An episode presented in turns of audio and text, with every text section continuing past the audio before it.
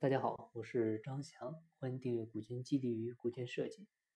啊，在这里呢，首先跟大家道个歉，啊，音频呢停更了这么长的时间，呃，主要还是自己身体原因，啊，感冒引发的咳嗽、咽炎，嗓子呢没法正常说话。中间呢尝试着进行了更新，但是断断续续的没法讲话，所以呢，到现在差不多一个月的时间呢才做了更新，啊，希望各位能够谅解。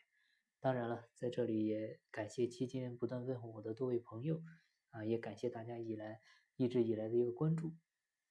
啊，最近呢是接连的做了几家企业的调研工作，啊，期间呢有对于高管和老板的一些访谈的部分。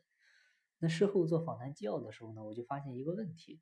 啊，就是老板和员工对待同一件事情的看法呢，通常呢是有差异的，啊，甚至有时候是完全不同的。啊，我们就拿股权激励这件事情来说，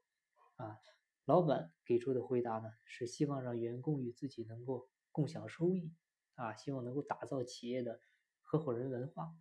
但是员工给出的回答呢是担心老板是给他下套，啊，要设定这么多的约束条件，然后呢还要加上那么多的风险。所以你会发现，同样的一件事情，这个老板关注呢是与大家去共享收益。但是员工关注的更多的是要与你一起承担风险。其实呢，这个其实也很很好理解，因为之前老板呢通常都是自己承担风险的啊，他考虑的更多的是企业如何赚钱啊，是企业的收益部分啊，他其实也不会太在乎自己承担多大的风险，因为再多再少都是自己扛着，那收益呢就是多一点就是一点。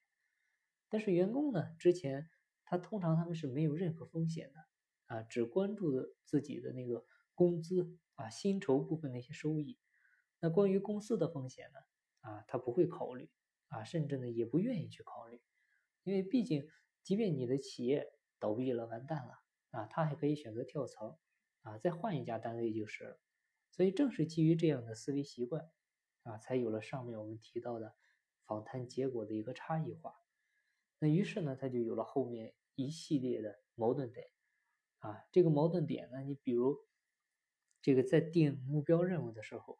啊，我们讲目标定了一百万啊，那老板呢通过综合情况来看啊，或者说以自我的这种能力来对比啊，认为你完成这个一百万的目标简直太轻松了，定的太低。但是员工呢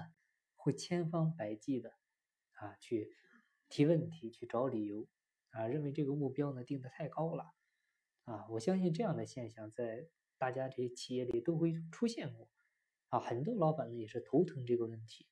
那其实最主要的原因呢，还是在于没有定好标准，啊，就是没有定好规则，啊，一直是靠人管人的企业呢，没法走得更加长远。啊，你可以去看一下那些活得久的企业，啊，都是靠制度、靠规则。自动运转，啊，发展到一定阶段呢，老板在一家企业里呢，应当是推动力的角色，